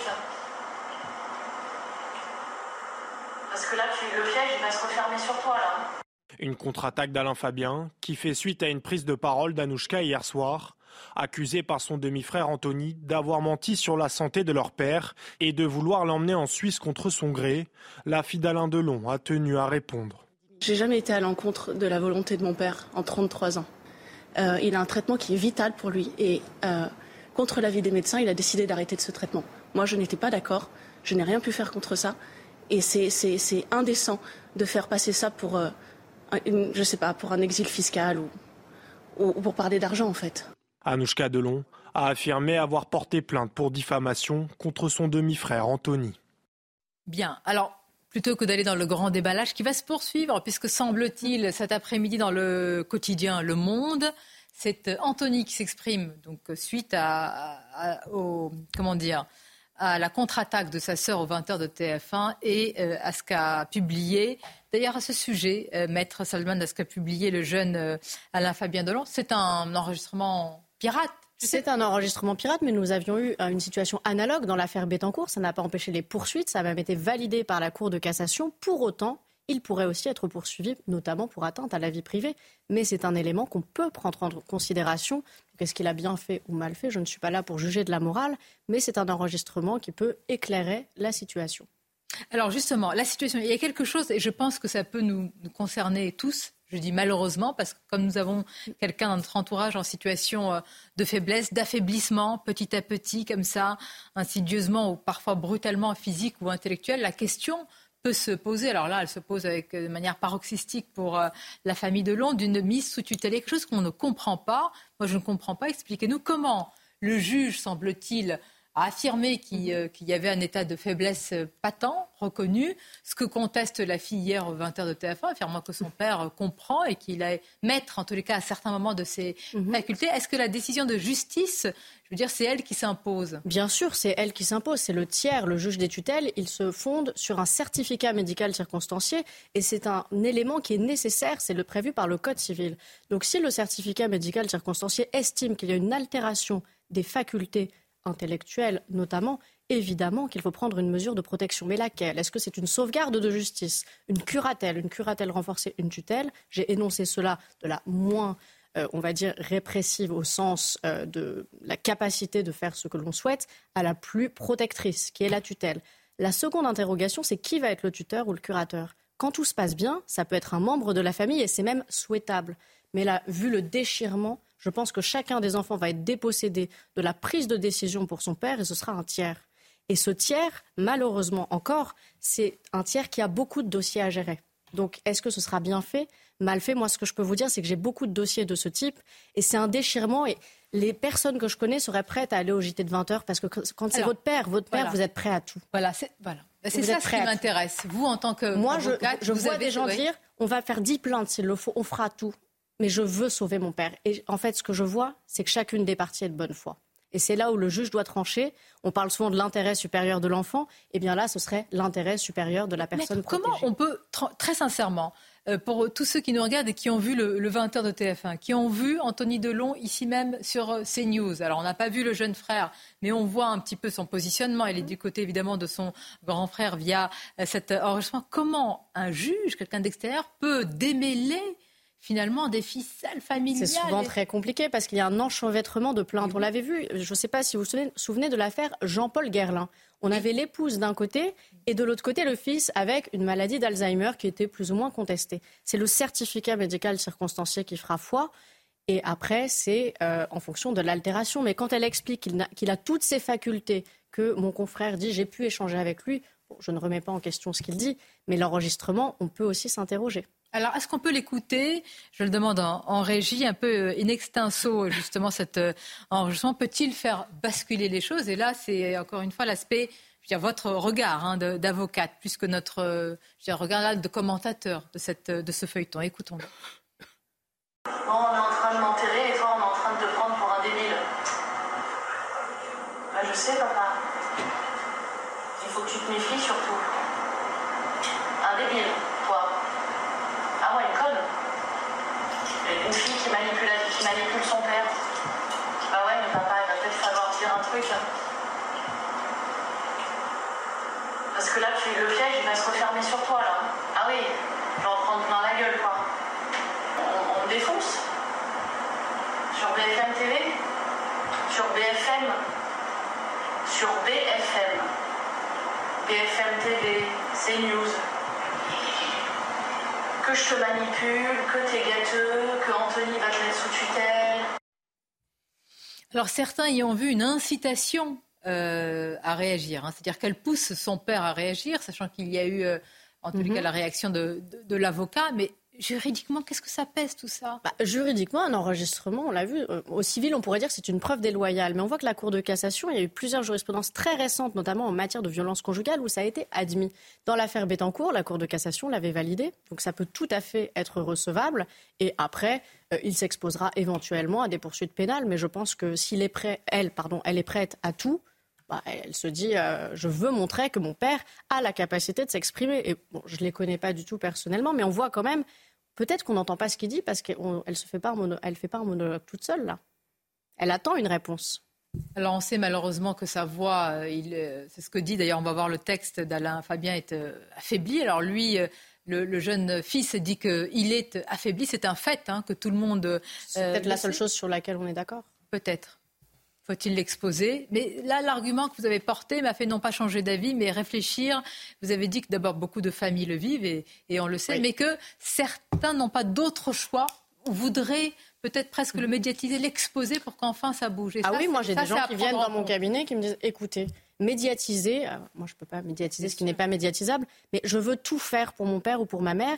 Et quand je vois les conclusions arriver de l'autre côté, je vois qu'ils sont aussi déterminés parce que chacun veut protéger son parent et est convaincu que l'autre est là pour des questions d'héritage. Donc la vérité parfois se situe à mi-chemin entre les deux, mais quand il s'agit de ses parents, parfois oui, on perd un peu la raison et il y a une plainte d'un côté, une plainte en diffamation, une autre plainte, une plainte en dénonciation calomnieuse et c'est l'escalade. Et la personne qui en pâtit, évidemment, on le sait tous, en l'espèce, c'est Monsieur Delon, Alain Delon. Regardez la, réaction euh, d'Anthony Delon après la diffusion hier soir, justement de la, de la réaction, de, enfin de, de, de l'extrait de l'enregistrement pirate de son fils, euh, de son autre fils, mon frère avec ce cœur. Bon voilà, je l'ai tu as été courageux, etc. Ainsi de ton habitude, mais surtout juste. Merci d'avoir fait tomber le masque de la perfidie, d'avoir pris ma défense face aux calomnies et aux mensonges qui étaient déversés sur moi par ces deux hypocrites, etc., etc. Donc bon. Les hypocrites étant les avocats, je crois. Effectivement, oui. oui. Et- et la- Ça, on aurait, c'est une balle perdue pour les avocats. Oui, oui, tout à fait. Il y, a- il y a beaucoup de, de balles perdues qui, qui fusent. Tutelle, curatelle. On va parler également de l'héritage. Évidemment, c'est un sujet, là, je veux dire, passionnel qui concerne beaucoup de, de Français. Tout d'abord, le rappel des titres et on y revient ensemble. Deuxième euh, épisode de crue record en moins de deux mois. 16 écoles du Pas-de-Calais sont fermées en ce lundi de rentrée euh, scolaire. La Première ministre Elisabeth Borne est attendue demain au chevet des sinistrés pour, je cite, évoquer toutes les solutions à mettre en place.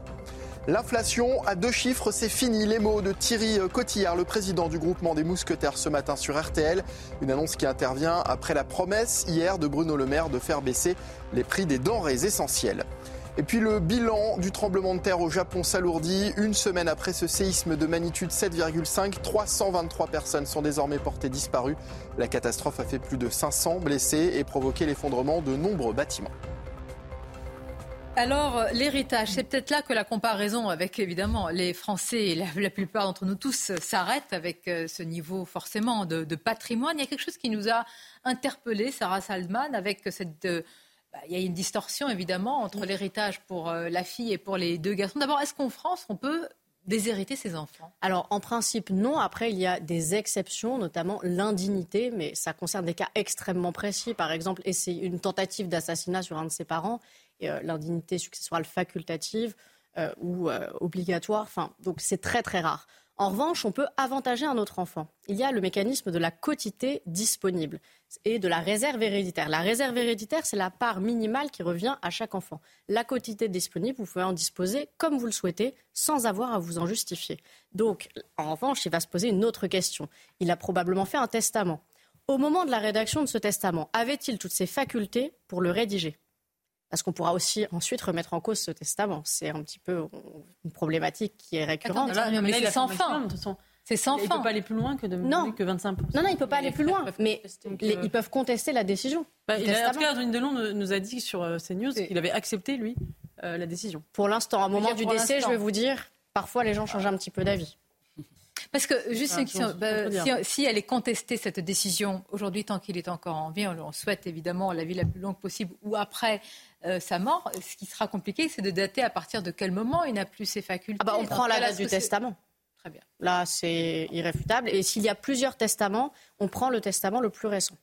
En fait, même si on aborde ce, sujet, ce feuilleton par des sujets qui nous intéressent tous, héritage, mm. qui concernent les Français, on retombe finalement, Gabriel Cluzel, dans là on n'a pas envie d'être, de fait. Non, mais évidemment, alors tout cela, de fait, c'est des affaires qui sont aussi vieilles qu'un et Abel. Mhm. Hein. Au moment de l'héritage, il y a des rivalités de fratrie de l'enfance, parfois des blessures de l'enfance qui remontent quand un parent favorise un enfant plutôt qu'un autre.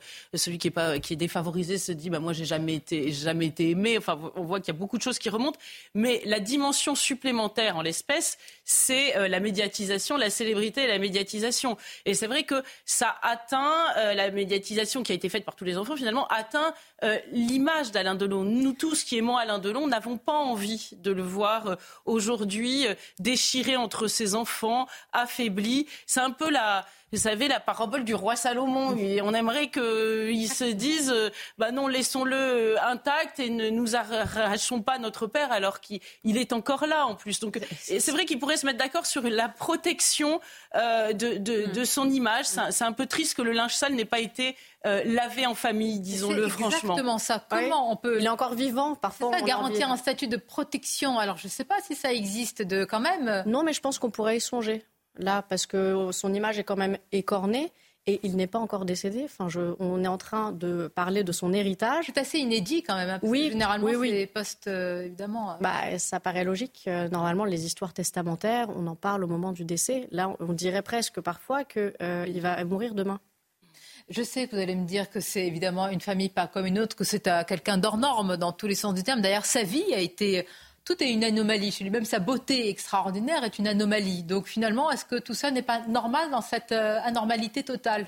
Avec Alain Delon, tout est inédit en fait, si vous regardez sa carrière sa vie, euh, sa biographie. C'est, dire, sa vie malheureusement pour lui a été pavée de drames, de blessures. Il en parle et depuis qu'il a arrêté le cinéma en 99, il vit avec des morts qu'il veut même pas revoir à la télévision et dans le cinéma comme il dit.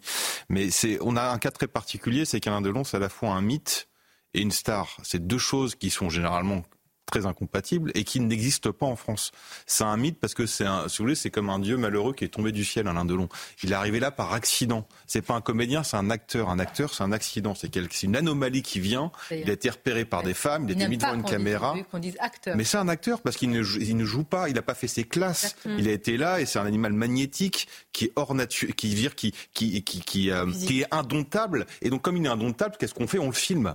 Et c'est pourquoi c'est devenu une, une, une fierté française, c'est devenu un mythe français. Mais le problème des mythes, c'est qu'ils sont heureux uniquement dans l'expression de leur talent qui est donc le cinéma. Et en dehors de leur talent, bah, la vie n'est pas vraiment adaptée. Si vous regardez Alain Delon, sa vie, c'est beaucoup, beaucoup de drames et de blessures. Et si vous l'écoutez, il dit la seule fois où il a été heureux, c'est pendant la guerre d'Indochine quand il avait 17 ans. Ce qui est étonnant de dire j'étais heureux pendant la guerre. Donc, donc on est dans un... Alain Delon, c'est l'inédit permanent. Et malheureusement, le drame, et le problème des drames aussi, des mythes, c'est qu'ils attirent beaucoup de lumière. Et la lumière, ça attire des gens qui veulent la récupérer aussi à leur propre dessein. Alors, je ne parle pas forcément de leurs enfants, parce qu'on sait que les enfants, il y a beaucoup de, de, choses personnelles, de, de, blessures intimes et de, de volonté de récupérer aussi l'amour paternel. Tout le monde le connaît, tout le monde le vit, ça c'est quelque chose qui est universel. Mais la lumière fait qu'on a un spot qui vient éclairer un drame qui devrait rester dans l'intimité. Et le, malheureusement, euh, tout est fait pour l'exposer et c'est, ça, ça rend triste tout le monde. Ça rend triste tout le monde. Ça vous fait réagir, Eugénie Bastier, ou vous suivez ça de manière un peu euh, éloignée? Ça dépend. Hein. Pour, pour, beaucoup de gens, on veut garder que l'image d'Alain Delon tel qu'on l'a connu dans certains films. Chacun son. Non, on dit souvent. Oui. Ses scènes cultes. On dit souvent euh, que la vieillesse est un naufrage. En l'occurrence, c'est plutôt euh, la, famille qui est un naufrage, enfin la, filiation qui est un naufrage dans cette affaire, puisque lui, euh, il monte pas véritablement, enfin on le voit pas, donc on ne voit pas sa décadence physique, on ne voit pas. Il n'a pas dit n'importe quoi à la télé. Il a pas. C'est vraiment la famille qui donne un spectacle dégradant, et, et j'imagine bien que ça doit être difficile d'être le fils ou la fille d'Alain Delon, surtout quand il a aussi public, enfin publiquement témoigné sa préférence de façon répétée pour sa fille c'est difficile d'être le les deux fils d'Alain Delon en fait, parce que déjà il y a ce poids de, de, la beauté. Euh, et... À cette question, il avait dit, il avait répondu, je me souviens, on lui avait posé la question avec Pascal Pro, qu'il était difficile lui d'être le père des fils d'Alain Delon. C'était voilà. oui, oui. Bon, effectivement. Mais, euh, il a toujours marqué une préférence pour sa fille et Et c'est un peu le nœud de cette affaire. Ce qui n'est pas, euh, j'allais dire, entre guillemets, criminel en soi. C'est assez classique pour les pères. On n'est pas là pour faire la morale. Ça, c'est encore une question euh, juridique. Comment ça se passe? Ici même sur euh, CNews, nous avions reçu une avocate qui est à la fois l'avocate du père, mais aussi du fils. C'est très fréquent. Alors là, j'ai un dossier qui est en cours en ce moment où c'est exactement la même chose. Est-ce que c'est bien ou pas? En général, quand on prend le dossier, on se dit bah, les deux intérêts convergent. C'est après, ou si on voit que ça diverge, eh bien la seule solution sera de partir des deux. Mais ce n'est pas quelque chose qui me choque euh, particulièrement en tous les cas, puisque je l'ai déjà fait moi-même. Très intéressant. Bah, je vous remercie parce que vous nous éclairez avec un, jour nouveau, une lumière nouvelle, ce feuilleton. On verra ce qui sera dit dans le quotidien Le Monde. Je pense que la conclusion, en tous les cas, à l'heure actuelle, c'est de dire qu'on puisse le laisser tranquille, le samouraï. Alors je ne sais pas quel est votre film culte. On va marquer une pause. Alors là, c'est pas un quiz sur les films, c'est sur les dates en histoire. Vous allez voir ce sondage assez euh, inquiétant, édifiant. Est-ce qu'il nous apprend véritablement quelque chose? On savait qu'il y avait des lacunes très très lourdes en termes de connaissances d'histoire, mais là véritablement, on attend le sursaut. À tout de suite. Les alarmantes lacunes en histoire, on va en parler dans quelques instants après le rappel des titres. Des familles d'otages détenus par le Hamas euh, se sont rendues au Qatar pour tenter de relancer les négociations sur leur libération, une première depuis le massacre du 7 octobre. Au total, près de 130 Israéliens seraient encore otages dans la bande de Gaza. Un chef militaire du Hezbollah tué dans une frappe israélienne. L'homme jouait un rôle de premier plan dans la direction des opérations militaires du Hezbollah qui mènent depuis trois mois des attaques quasi quotidiennes contre Israël en soutien au Hamas palestinien.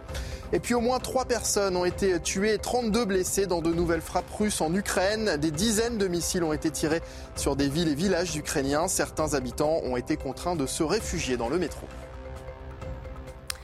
Seule la moitié des jeunes savent euh, dater le début de la Révolution française. Un sondage alarmant sur les lacunes en histoire vient d'être publié. Alors concernant la Shoah ou un autre moment important, tragique de l'histoire, il est très difficile eh bien, pour ces jeunes euh, gens d'expliquer les tenants, les aboutissants de ces moments, ou même parfois de les décrire ou d'essayer d'imaginer à quoi ils font référence. Regardez ce sujet d'Audrey Berthaud, et puis on en parle juste après avec vous, bien sûr, Sophie Audugé. Quelle est la date du début de la Révolution française? Seulement 54% des jeunes sondés sont capables de dire que la Révolution française a commencé en 1789, symbole d'un manque de culture chez les jeunes d'aujourd'hui. Ça peut aussi vouloir dire que les jeunes ne cherchent peut-être plus forcément à, à s'informer par eux-mêmes parce qu'en fait, il suffit de chercher quelques instants sur Internet. J'ai le souvenir dans, dans, dans mon enfance euh, et mon adolescence, une école qui était extrêmement dure, extrêmement sévère, mais au moins il y avait ce goût pour le savoir, pour l'esprit critique. Ce sondage a également voulu mettre en exergue le rapport des 15-24 ans à l'information et aux questions d'actualité. À la question avez-vous déjà entendu le terme Shoah?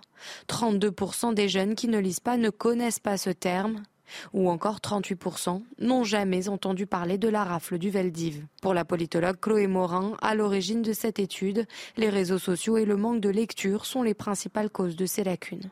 Les gens qui comprennent le mieux certaines notions ou qui ont les connaissances les plus importantes sont ceux qui à la fois euh, s'informent plutôt sur des médias généralistes plutôt que sur euh, les réseaux sociaux. Et puis on voit aussi que ceux qui lisent le plus ont une bien meilleure compréhension. Des résultats qui s'expliquent en partie par la façon dont les jeunes s'informent. Les réseaux sociaux sont la première source d'information pour 45% des personnes interrogées, bien devant les chaînes de télévision et la presse écrite, qui, elles, réunissent seulement 8% des jeunes. Et bien sûr, c'est notre capacité à nous projeter, donc notre rapport au monde, évidemment, par rapport à l'histoire qui est interrogée Sophie Audugé. Alors, vous connaissez parfaitement, votre une spécialiste des questions d'éducation. Ça vous surprend Je sais pas, ça vous interpelle, ça vous inquiète Quel sentiment vous avez quand vous, avez eu quand vous avez découvert ce sondage? Bon, alors déjà, ça, évidemment, ça ne nous surprend euh, pas du tout. Hein. Ça fait 20 ans hein, qu'on alerte sur euh, le désastre de l'enseignement de l'histoire en France, hein, euh, une histoire culpabilisante, où on, bannit les termes de de récit national, de roman national, de gloire française. On, ça fait 20 ans qu'on enseigne à nos enfants à détester la France. Euh, donc ça, c'est pas surprenant du tout, évidemment. Euh, d'ailleurs, on voit bien que pour euh, les personnes qui ont fait cette, cette, cette enquête, si on peut appeler ça une enquête, parce que bon, il n'y a vraiment pas d'éléments Enfin, scientifiquement, ça, ça pose pas une question. Je veux dire, en, gros, l'histoire française commencerait à la Révolution? Euh, l'histoire française, c'est autre chose. Hein. C'est quand même deux grands piliers qui sont d'un côté le catholicisme et la monarchie, de l'autre côté la laïcité et l'esprit républicain. si, ce, qui est, important, en fait, c'est de bien mesurer qu'effectivement, une fois encore, on, on, est en train de constater ce que des, historiens, des associations, des médias ont, ont, ont annoncé il y a 15 ans c'est-à-dire l'effondrement général du niveau de l'instruction. Euh, alors, ce n'est pas de la faute à TikTok, hein, ce n'est pas de la faute aux réseaux sociaux, c'est de la faute à l'instruction publique, hein, qui a le devoir d'instruire les enfants et qui ne les instruit pas. Hum. Alors, on peut effectivement derrière dire, ah ben oui, mais euh, les réseaux sociaux ne prennent pas le relais, enfin, ce n'est pas leur boulot. Les réseaux sociaux, sociaux sont là pour créer euh, de la stimulation financière et pour faire de l'argent. Hein, ils n'ont pas une, une, une, une, action philanthropique. Hein. Euh, voilà. Donc effectivement, une fois encore, on se rend compte que euh, bah, nos enfants ne savent rien. Euh, ce qui est un sacré retour de bâton quand même pour euh, tous les syndicats enseignants qui n'ont cessé de faire commencer l'histoire de France à la Révolution. On voit bien que là, bah, même là, c'est pas, pas gagné. voilà. Je, je, je, pense qu'aussi on peut faire un petit parallèle avec une autre. C'est pas pour l'histoire, mais je trouve que c'est intéressant. Je voulais proposer de faire une, vous poser une petite question piège. Ah. Euh, parce que je trouve ça assez drôle. On parle de l'histoire et puis il y avait une évaluation qui a fait il y a quelque temps euh, qui est restée un petit peu. Euh, on n'a pas beaucoup parlé. Je voudrais vous demander à votre avis une question qui est par exemple, c'est un quiz qui est donné à des élèves et ils ont des, des, réponses prédéfinies. Ils ont quatre choix. Ils doivent choisir la bonne. Hein. Et la question est 14 moins 6 égale? Première question. Vous avez le, ah quatre résultats et vous devez choisir le bon. Deuxième question. je me préparais, ça, oui. Combien vaut la moitié de 70 D'accord ah Il y a quatre, quatre choix. Quel, hein, quel âge Alors, à votre avis, c'est quel âge? Donnez-moi ah. un, un, âge, à votre avis, à qui on a posé ces e questions-là. Cinquième. Cinquième? Ouais, peut-être CE2, c'est tardif quand même. Ouais, tardif cinquième quand même. Euh, je sais pas, CE2. CE2, oui. CE1, CE2. Hein, CE... C'est l'entrée en quatrième. non, non, mais c'est pas possible. 14 moins 6. 14 moins 6. L'évaluation d'entrée en quatrième. QCM. Et vous avez les résultats, vous avez quatre choix. Hein. Donc vous choisissez parmi les quatre choix qui sont donnés. Mais ça peut induire en erreur les quatre choix. Donc on est en, on est en quatrième, voilà. Donc si vous voulez, est-ce qu'on est choqué de savoir que euh, la moitié des élèves français euh, savent pas quand c'était la Révolution, n'ont pas entendu parler de la Shoah? Ben, non, on n'est pas choqué. Est-ce que c'est un désastre d'instruction?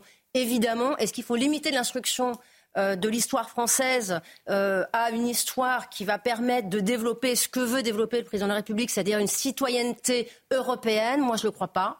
Euh, je pense qu'aujourd'hui, on a une urgence à rétablir l'histoire de France, mm. cette histoire glorieuse, qui est le seul moyen. Avec des zones d'ombre aussi. Mais bien sûr, mais personne, Il faut tout enseigner. personne ne les nie. Personne ne les nie. La seule chose qu'on nie quand on omet de raconter une histoire qui rend fière et qui passionne, c'est qu'on oublie comment fonctionne un enfant. Et un enfant, il a besoin de croire. Alors, ça, c'est important. En là d'où il vient pour pouvoir construire le futur de son pays demain. Là, merci de le dire. Hein. C'est tellement important. Et en fait, si je retiens, vous avez dit des choses passionnantes, c'est que l'école doit rappeler aussi ce qu'est la France. Bah, sans s'excuser. Euh, sans s'excuser. Ce c'est qu'il y a une connaissance qui est à 95% dans ce sondage, c'est euh, le fait que les Juifs aient été euh, déportés dans des chambres à gaz.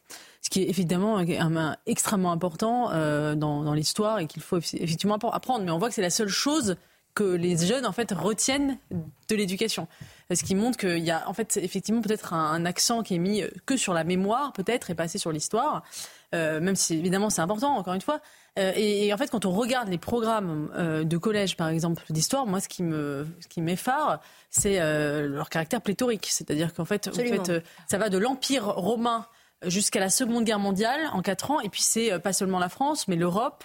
Euh, la manière dont euh, l'interconnexion des continents, euh, mm. la géographie, le fait d'habiter le monde, les, le climat, enfin ça part dans tous les sens en réalité. Mm. C'est extrêmement complexe. Mille ans d'histoire. Et c'est mille ans d'histoire en quatre ans. Donc effectivement, vous avez passé et puis alors beaucoup sur oui l'interconnexion des civilisations, l'islam et l'Occident, etc. je, pense qu'il faudrait revenir à quelque chose de beaucoup plus ce très important dans ce que dit Eugénie Bastier, c'est que on sait par ailleurs que seulement 40% du programme va être fait. Voilà. Donc que ce n'est jamais le même, les mêmes 40% qui sont faits en fonction des professeurs parce que s'ajoute là-dessus la liberté pédagogique. Donc si vous voulez, dans 1000 ans d'histoire, les professeurs, en fonction de leurs préférences, vont choisir... Puis si vous faites 30 minutes de sport par jour... Et puis un peu d'écologie et de cours de Non, mais je pense qu'il y a un double phénomène. Le premier, d'ailleurs vous avez évoqué les deux, le premier c'est que l'histoire s'inscrit dans l'effondrement général de l'éducation nationale. Donc les enfants n'apprennent plus l'histoire, mais on ne peut pas dire que les maths ce soit une réussite, l'orthographe en soit une. Enfin, rien n'est une réussite, mais pour avoir suivi mes enfants en histoire, il y a une volonté, par exemple, de ne plus apprendre par cœur. Bah, c'est compliqué de ne pas apprendre une date, par cœur, hein, de ne plus apprendre tous ces faits-là. Euh, donc ça, ça s'inscrit dans euh, la baisse généralisée du niveau. Mais il y a une raison, il y a, un double phénomène aussi sur l'histoire en particulier. Il y a eu un apprentissage de l'histoire qui a changé. On est passé, alors c'est pas pas nouveau, mais là on atteint euh, de euh, d'une histoire façon roman national chronologique à euh, la méthode de l'école des, des, ce qu'on appelle l'école des annales qui a beaucoup séduit les pédagogistes dans ces dizaines dernières, ces dernières dizaines d'années et qui fait que euh, on apprend des, des, des blocs, en réalité et, et qu'on n'arrive plus à les insérer, des blocs qui s'inscrivent dans une forme de sociologie qu'on n'arrive plus à, à, à, à prendre de façon chronologique. Donc on n'a on a plus de, de repères. Euh, et puis il y, a des, pièces manquantes du puzzle. Vous demandez à un enfant de terminale ce qu'est la restauration, bah, bon courage. Hein. Donc c'est, vrai qu'il y a toute une part de, euh, notre histoire qui est complètement euh, occultée. Et puis c'est vrai que euh, on pourrait dire que ça s'inscrit aussi dans une forme de cancel culture. Tout ce qui est notre passé n'intéresse personne. Mais on peut le dire la même chose dans les lettres.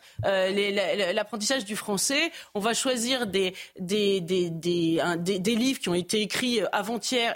Très honnêtement, j'ai des exemples extrêmement précis, plutôt que Madame de Sévigné, par exemple. Et, et c'est vrai que de ce fait, on ne peut pas s'étonner ensuite à la sortie de l'école que oh. personne ne connaisse.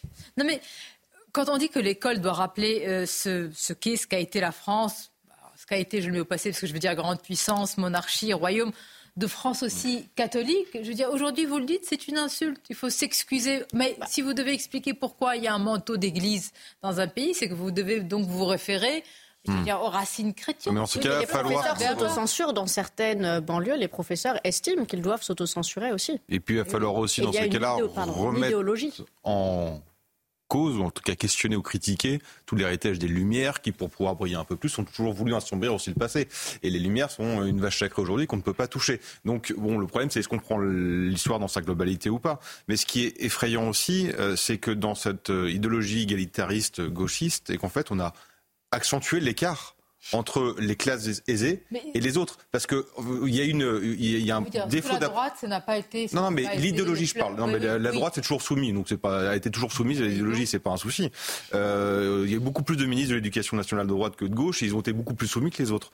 Mais dans cette volonté d'égalitarisme, aujourd'hui, ceux qui sont dans les, dans les milieux sociaux, culturels aisés ont encore ce bagage-là que les autres n'ont pas. Donc le fossé s'accroît. Et après, si vous regardez le drame aussi, c'est qu'il y a un manque dans l'école, mais un manque dans la société en général. Moi, je suis toujours surpris et même choqué du peu de références de nos politiques historiques. Euh, alors évidemment, euh, c'est mon côté réac, c'était toujours mieux avant. Même Mitterrand, c'était mieux avant. Ah bah, euh, mais sauf que dans, en fait, regardez, il y a, ce que Denis disait très bien, c'est qu'il y a la mémoire et il y a l'histoire. La bibliothèque de François Mitterrand. Parce mais bien sûr. Mais il y a, ils connaissent les dates qu'il faut commémorer. Donc la mémoire. Euh, non, mais ça, c'est une date que je veux oublier et canceller parce que depuis 1905, la guerre de religion a été mise fin grâce aux Lumières et tout ça. Mais bah, le, drame, il est là, mais évidemment. Mais le drame, il est là, c'est que même dans, dans, dans, dans, nos élites, il y a une déculturation. Donc, non, mais elle est partout, quoi. Elle n'est pas que dans l'école. Il y a une volonté aussi d'idéologisation. Moi, je, je, je, peux citer, j'ai retrouvé le titre parce que je l'avais ouais. oublié dans une classe de première, dans un grand lycée euh, euh, de l'Ouest parisien, ont été étudiés deux livres. Donc, c'est la dernière année théoriquement de français. Euh, euh, sauf pour ceux qui souhaitent faire des études de lettres, eh bien, c'était Eldorado de Laurent Godet, qui euh, décrit le parcours d'un migrant. Vous voyez euh, et euh, pour en finir avec euh, Eddie Bellegueule de Édouard Louis. Voilà. Donc c'est c'est des ah. bouquins qui sont des ah bouquins idéologiques et ce sont des livres dont pardon on ne sait pas encore s'ils passeront à la postérité. On a le droit de le dire. Bon. et vous interrogez. voilà. Et donc ça, ces deux livres-là ont été choisis aux dépens d'autres d'une culture classique. Donc il ne faut pas ensuite accuser des enfants d'être des, des, idiots qui n'ont rien fait à l'école. Ils prennent ce qu'on leur donne. Et effectivement, Arthur de Vatrigan a raison, euh, c'est on, arrive dans une euh, démarche qui est anti-bourdieusienne, c'est-à-dire que on arrive dans une démarche d'héritier, c'est-à-dire que ceux qui ont à la maison des parents susceptibles de les nourrir intellectuels sont nourris, pas les autres. C'est ce que vous remarquez, évidemment, et vous tirez la sonnette d'alarme. Depuis combien d'années? Même bah, vous, personnellement, Sophie, depuis... Euh, depuis très longtemps. SOS Éducation a l'air depuis bien longtemps. En fait, ça a vraiment démarré avec Xavier Darcos en 2008. Ensuite, on a eu Luc Châtel en 2010. Et puis Najat Vallaud-Belkacem qui a, qui a fini le massacre. Et puis on avait aussi la loi de Madame Taubira en 2001 hein, qui, qui interdisait, alors qu'elle était à la, à la, justice, qui interdisait de parler de la traite négrière en enfin, exclusivement occidentale et surtout pas euh, arabo-musulmane, euh, notamment parce qu'elle ne voulait pas culpabiliser euh, les, les petits-enfants euh, musulmans de France. Ce qui est un carnage. Et d'ailleurs, Pascal Bruckner avait eu une formule, bon, je l'ai plus complètement en tête, mais qui était vraiment très très bien euh, formulé à l'époque, c'est-à-dire qu'il disait que c'était un véritable mépris de l'intelligence et on empêchait ces jeunes de s'assimiler. Mais évidemment, comme quand vous ne présentez pas les grands classiques à certains parce qu'ils sont dans, dans, des territoires, euh, euphémisme de dire euh, difficiles justement. Euh, pardonnez-moi de la transition, mais dans ces quartiers-là où parfois, souvent, il y a des problèmes liés au, au trafic, eh bien, on va prendre l'exemple de ce qui s'est passé à Grenoble avec une pièce de théâtre qui explique aux gens comment il faut s'accommoder eh bien de, ces trafics, comment vivre faut-il vivre avec les, trafiquants et justement et trouver, finalement banaliser tout cela? Regardez ce sujet de Michael Dos Santos. Une pièce de théâtre qui prône la mixité sociale. Voici les copains d'en bas en immersion dans la cité des Magnolias. L'histoire, celle d'un couple de trentenaires qui décide d'aller vivre l'expérience en HLM. Leurs voisins, Kenny, maman malgache, Jamel le rappeur, Béchir l'épicier, mais aussi Casquette et Barbichette.